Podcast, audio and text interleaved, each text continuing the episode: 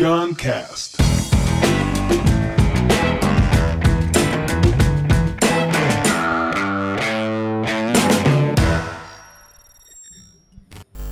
Alexia, Rafael e Adriane.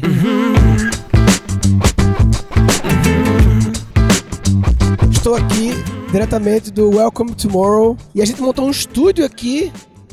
Um estúdio, uma mesa com três microfones, basicamente, né? Um estúdio, parece que é um bagulho. É.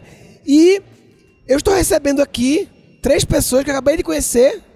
E a informação que eu tenho é que é Alexia, Adriane e Rafael. E se eles vieram aqui, tem algum motivo, porque nada é por acaso. O acaso é o nome dado a um fenômeno que você não sabe o que está por trás. Então, então eu queria que vocês se apresentassem para a gente entender porque vocês estão aqui. Por que o universo trouxe vocês para esse estúdio hoje? Rafael. Então, é. Quem é você sem falar o que você faz? eu tava pensando que você ia perguntar isso.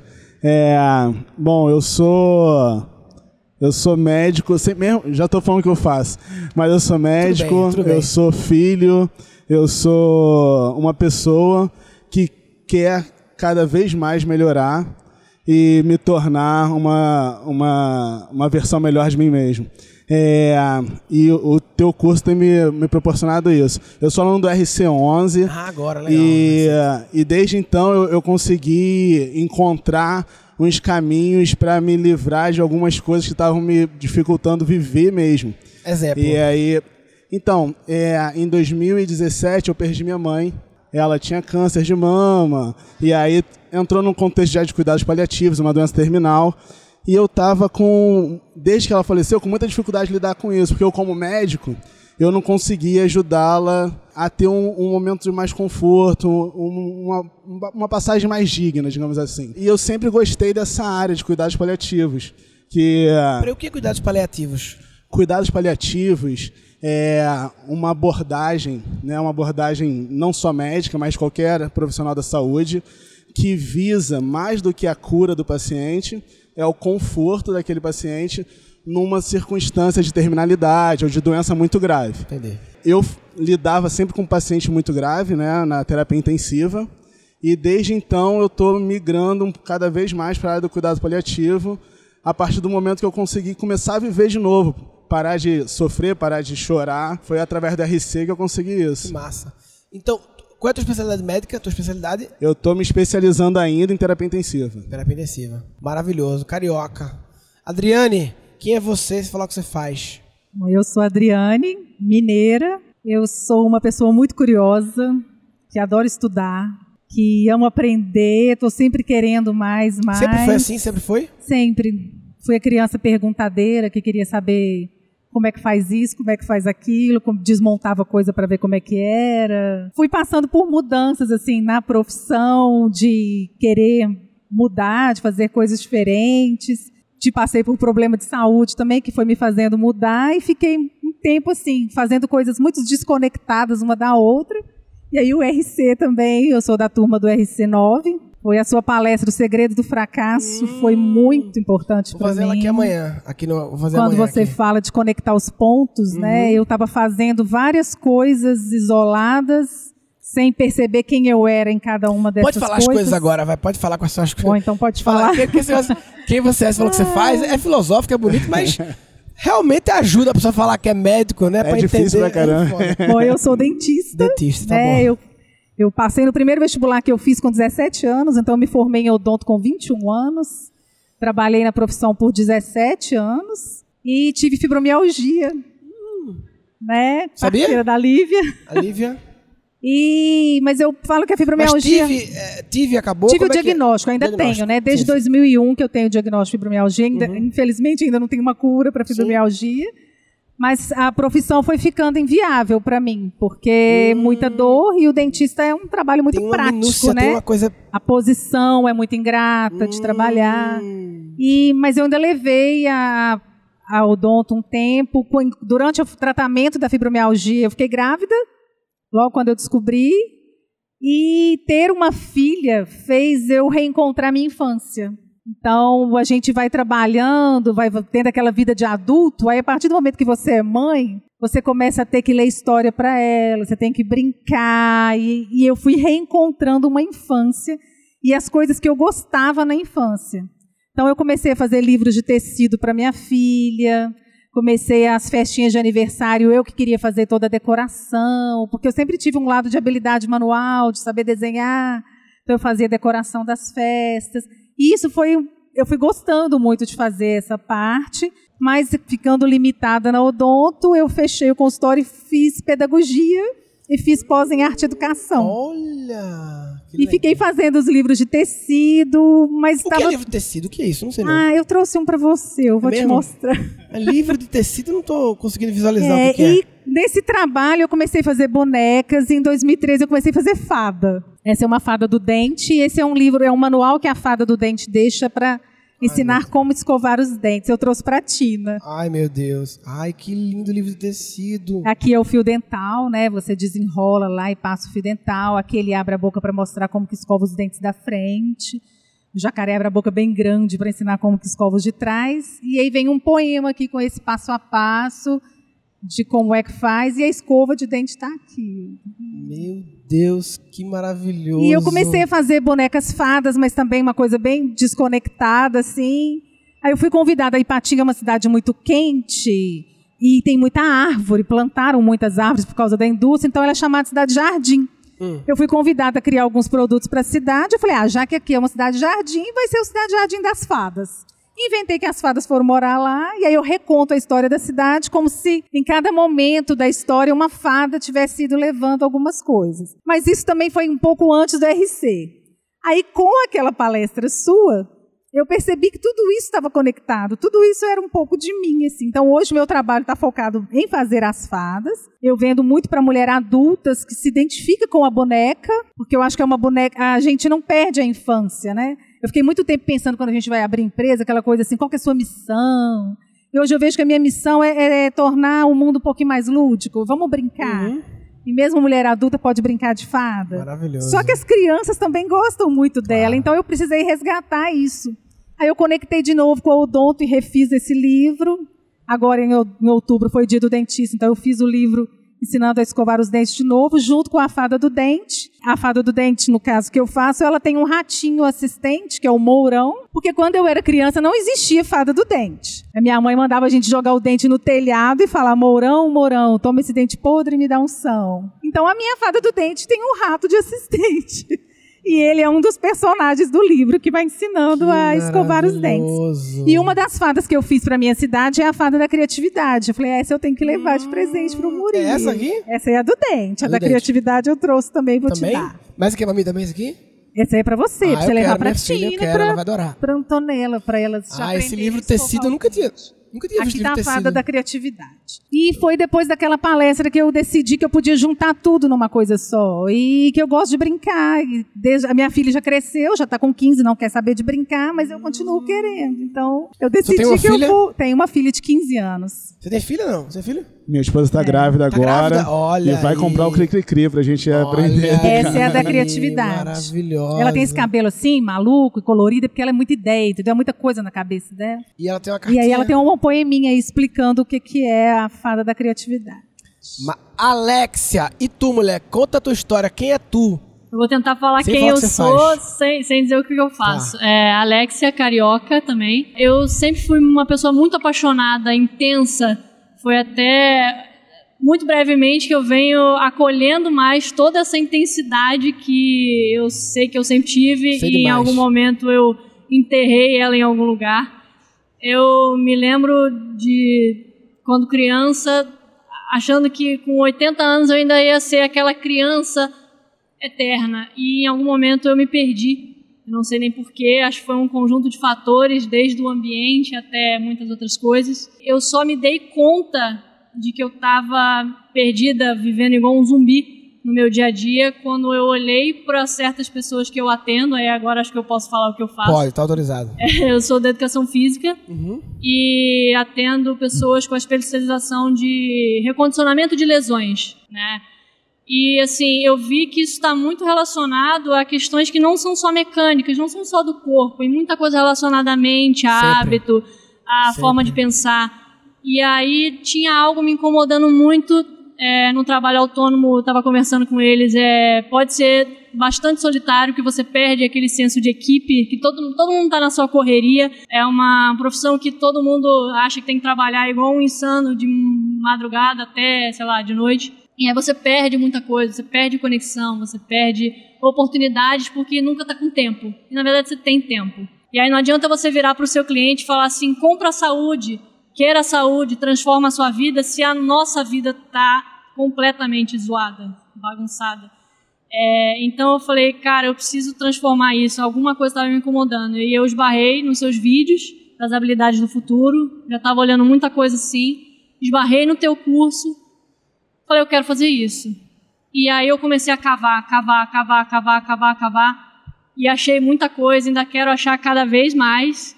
É, a minha vida mudou absurdamente. Cheguei até a demitir clientes coisa que a gente não ousa fazer, mas eu, eu acho importante dizer isso aqui, que a gente acha que a gente tem sempre que aceitar a condição que veio, Uhum. e não. Tem que ser bom pra gente também. Então, Saber assim, dizer não é um grande desafio, né? Falar, dizer os não certos, né? é um desafio enorme que se você for consultar os antigos, os que já trabalham há muitos anos com isso, o cara vai sempre ter uma forma antiga de te responder, como se fosse, não, isso é assim mesmo, você tem que arranjar um jeito de... E não é. Quem disse? Quem disse? né? Então, e se fosse diferente? E eu, eu vim comentando com eles também que a prescrição de exercício ela já está sendo feita por robô, cara. A gente precisa perceber isso. É, a gente vem sendo já há muito tempo muito mais um conselheiro, mais um organizador de vidas, mais uma pessoa que, que escuta o cliente do que o cara que prescreve exercício. Então, acho que tem que haver uma revolução muito grande da forma que a gente atende as pessoas no dia a dia. É, Você falou essa história de que cuidando da saúde do outro, mas não estava cuidando da sua, né? Organizado. Sim. Uma historinha que eu li tibetana, que a mãe, a mãe chegou lá pro, pro guru lá e falou, guru, você fala, preciso que você faça que meu filho não coma mais doce. Tá comendo muito doce, preciso que você dê um jeito pra ele não comer doce. Tá aqui meu filho. Aí o guru olhou e fez, venho aqui próxima semana. Aí na outra semana a mãe chegou pro menino, com o menino lá, o guru falou pro menino, não coma mais doce. Aí ela fez, porra, por que tu não falou semana passada isso? Porque semana passada eu comia doce. Eu, guru, comia doce. Então eu primeiro parei de comer doce. Passei uma semana sem comer. E aí agora vim fazer, falar com mais, com mais autoridade, com mais verdade, né? Senão não adianta. Lembrei que você falou agora. Maravilhoso. E, e hoje em dia, Alexia, tu estás, continua fazendo esse atendimento. É individual, é? É individual, mas eu venho, eu venho é, buscando coisas que parecem que são completamente desconex- é, desconectadas disso. Comecei a fazer curso de game design com programação, voltei a trabalhar com dança, que era uma paixão que eu achei que eu tinha que escolher entre isso e outra coisa. É, vol- voltei a me descobrir nisso. É, enfim, já fiz pós em neurociência, apesar de não ter concluído, mas amo tudo isso e quero conectar todas essas coisas trabalhando com edição de vídeo, eu desejo ajudar. é, ainda não sei se o cliente final, o leigo, né, ou se a ajudar a profissão para que atenda melhor Sim. O, cliente Mas vou te final. apresentar aqui outro profissional da saúde do Rio de Janeiro também. Vocês podem. É do, do Rio, né? Os dois, né? É, a gente já trocou uma ideia. E a impressão que eu tive que o que uniu a gente aqui pra falar contigo foi coragem, né? Coragem de, de mudar uma coisa que a gente faz de forma quase que automática, confortável, pra tentar uma outra uma outra coisa que leva a gente a um caminho diferente e um caminho que um monte de gente olha assim, pô, fazer fada, o que, que é isso? O- Tá e louca, tá louca. Fazer fada na minha área é o Você é um filho pra paliativos. a gente estuda a vida toda para salvar os doentes e aí vai- você vai pensar na morte deles, no cuidado paliativo, é quase que eu virar e fazer- começar a fazer fada. Ah, entendi. Mas é então, isso mesmo. então, assim, eu acho que o que uniu a gente aqui é essa coragem. E pelo que eu percebi, nós três tivemos isso a partir do momento que a gente começa a ouvir alguém falando sobre criatividade, mas que na verdade fala muito mais do que criatividade. Eu não sei se você tinha essa noção na época, quando você começou a falar. Eu, eu sempre achei que criatividade é uma bandeira, né? É meio que a bandeira que eu escolhi. Mas assim, no fundo, esse negócio de propósito, né? Eu até perguntei na plenária hoje. Quem aqui quer o bem do mundo? Levanta a mão. Então, porra, todo mundo tem propósito, caralho. Entendeu? Quem aqui quer que o mundo se foda? Então, tamo alinhado, irmão. Tamo alinhado. Todo mundo aqui tá alinhado. Tamo sintonizado. Melhor que alinhado. Agora, uma vez que todos nós queremos o bem da humanidade, não queremos fuder a porra toda, que bandeira você quer levantar? Aí a bandeira é a forma como você escolheu manifestar através de reduzir o sofrimento de pacientes terminais, através de resgatar o lúdico, através da recuperação de lesões mais comportamental, usando a mente, a mente, enfim, menos robótico, né? Menos mecânico. Então, são todas bandeiras que no fim das contas é tudo para buscar felicidade barra aliviar algum sofrimento, né? Sempre. Exatamente. É isso que ele fala da coragem. Eu comentei com ele quando a gente tem filho, né? Essa mudança que faz na vida. É que como é que você vai falar com seu filho assim? Corre atrás dos seus sonhos, você tem que fazer aquilo que você deseja, se você não faz. Para de comer chocolate, comendo. É, então Para de comer assim, bala, comendo. Não dá. Eu queria fazer coisas mais divertidas que eu não podia fazer no consultório, né? Por exemplo, todo mundo quer um dente da cor do outro do lado. Ninguém quer um dente colorido. Ninguém quer um dente com formato diferente, quer com formato de dente. Então, Olha, assim, eu ficava não- não assim, né, não, limitada mulher. na criatividade. Não me dá ideia, não. É, tem umas amigas minhas que brincam comigo. Eu não consigo te imaginar dentista, porque você inventa um monte de coisa. Eu falo, ah, eu era muito triste, porque ninguém queria dente colorido. Eu fico brincando com eles que o povo quer exatamente igual do lado. Mas assim, você falar com o filho, corre atrás dos seus sonhos, faz o que você deseja fazer. Se você não faz, é muito complicado. Então, Tem um loop que ocorre muitas vezes que é assim: o pessoal fala, não, não, eu eu tava em busca das minhas coisas, dos meus sonhos, mas aí nasceu meu filho e eu resolvi me dedicar a ele para que ele possa realizar os sonhos dele. Aí esse moleque vai crescer com um exemplo de, que, de quem não realizou. E aí, sabe o que ele tende a fazer? Ele tende a crescer e quando ele tiver filho, ele vai abdicar dos sonhos dele É, em prol do sonho dos filhos. né? E aí, meu amigo, ninguém faz porra nenhuma, É ninguém faz luto o bagulho. infinito de frustração, É. né? é. Sempre. Então, assim, o melhor exemplo para os seus filhos é você fazer, né? E não abdicar de tudo para ele fazer. Aí não é um bom exemplo, né? Ele vai repetir esse exemplo. E, tem, e, e você tem que ver que seus sonhos não são sonhos egoístas, né? Sim, claro. São sonhos que seu filho vai ficar muito feliz de ver você Lógico, realizando. Lógico, maravilhoso. Juntando essa coisa de ter coragem com a ideia da fada, é, na, na minha área eu vejo essa coisa da criatividade, você falou do dente, né? Aí eu lembrei, é, tem uma questão muito forte, forte ah, do respaldo científico. Se não tiver absolutamente comprovado pela ciência, não sei o quê, é uma merda, não serve. Quem falou? E se aquilo é do jeito que aquele, aquela pessoa mais gosta de fazer? Sim. Vai você dizer que está errado? Por que ela não pode fazer daquele jeito? Por que você não pode inventar? Por que não pode criar? Eu falo que o meu trabalho é todo feito com comprovação fictícia.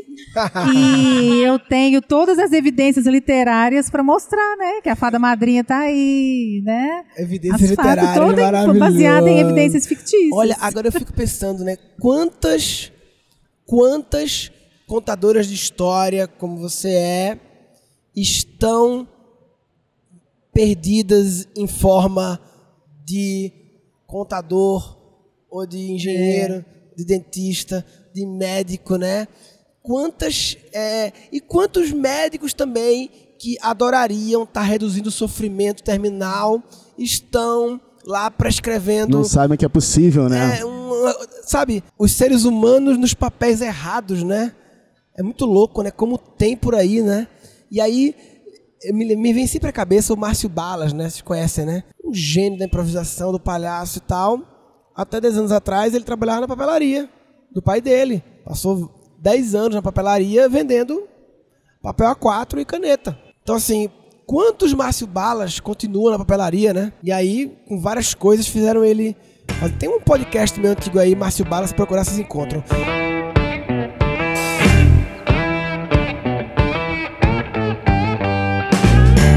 Galera, alguma manifestação final? Você quer fazer, irmão? Então, isso que você falou, eu- você fala sempre isso, eu acho muito incrível que você não precisa fazer uma mudança completa na sua vida para você encontrar o seu caminho. Eu tava conversando com elas e eh, eu acho que essa amizade aqui vai, vai ser produtiva. Vai. É, um congresso de, de cuidados paliativos que eu fui recentemente, duas coisas me tocaram muito. Um era um educador físico fazendo cuidados paliativos. O cara largou mão de ser personal de, ou de lidar com profissionais e foi lidar com pessoas terminais. E aí ele usava VR para fazer a pessoa ter uma realidade de coisas que ela gostaria de ter e não tinha mais condições de ter. E outra era storytelling, né? Era, era pessoas que contavam histórias aí para crianças, crianças terminais, e para criança entender a doença dela através de histórias lúdicas. Isso é, é, é massa demais. E aí o meu recado é esse, que a gente tente encontrar, às vezes no que a gente já faz, a realização dos nossos sonhos. Maravilhoso. Adriane, É, eu acho, é isso mesmo, é realizar sonhos. E depois que você apresentou a Lucielena Galvão pra gente, eu fui descobrir o que que é sonho numa palestra dela. o que, que é sonho? Eu não sei Ela fala que sonho vem de ser. A gente tem que sonhar em ser alguma coisa. Então, eu tenho uma palestra dela que fala: por que não realizamos nossos sonhos? Porque nós não temos sonhos. Porque a gente tem projetos. E a gente fala: ah, eu sonho viajar para a Europa. Aí tá, ele viajou. E depois disso, vai fazer o quê? Acabou o sonho? Então, sonhar é a gente saber o que, que a gente quer ser, que tipo de ser humano você quer ser. Então isso não termina nunca. A gente está sempre querendo evoluir, sempre querendo crescer. E foi assim maravilhoso para mim essa palestra dela e eu fui descobrindo que eu quero ser uma pessoa que que brinca, que pode brincar, que tem fada das coisas. Né? Eu falo que eu criei a palavra fadicidade, então eu quero levar fadicidade para o mundo. Porque quando eu estou fazendo a boneca, na, a minha brincadeira é que eu sei o momento em que ela é boneca e sei a hora que ela vira fada. Depende de algum elemento que eu coloco nela, às vezes um brilhinho, alguma coisa. Então eu falava assim, "Não, isso aqui vai dar mais fadicidade para ela. E aí virou a palavra fadicidade, né, que hoje é o nome do meu trabalho, é fadicidade. Então hoje eu descobri que a minha missão é levar fadicidade para o mundo e é brincar. A gente pode brincar de fazer, de ser fada, de realizar coisas, né? A fada é o feminino do gênio, ela realiza os desejos e tal. Então a gente pode brincar. E hoje eu, eu que sou uma mulher aí que já vai fazer 48 anos e resolvi brincar de boneca de novo. Maravilhoso. Esse é o meu propósito agora, é brincar. Maravilhoso. É, eu diria, jamais se contente com situações externas, principalmente se elas não esquentam o seu coração. Uau. Se você está se contentando com situações externas que não esquentam o seu coração, você está de brincadeira na tomateira. Tá de brincadeira na tomateira. Neste episódio foram capturados três insights. O melhor exemplo para os seus filhos é você fazer, né? E não abdicar de tudo para ele fazer. Aí não é um bom exemplo, né? Ele vai repetir esse exemplo. Que a gente tente encontrar, às vezes no que a gente já faz, a realização dos nossos sonhos. Então eu tenho uma palestra dela que fala: por que não realizamos nossos sonhos? Porque nós não temos sonhos, porque a gente tem projetos.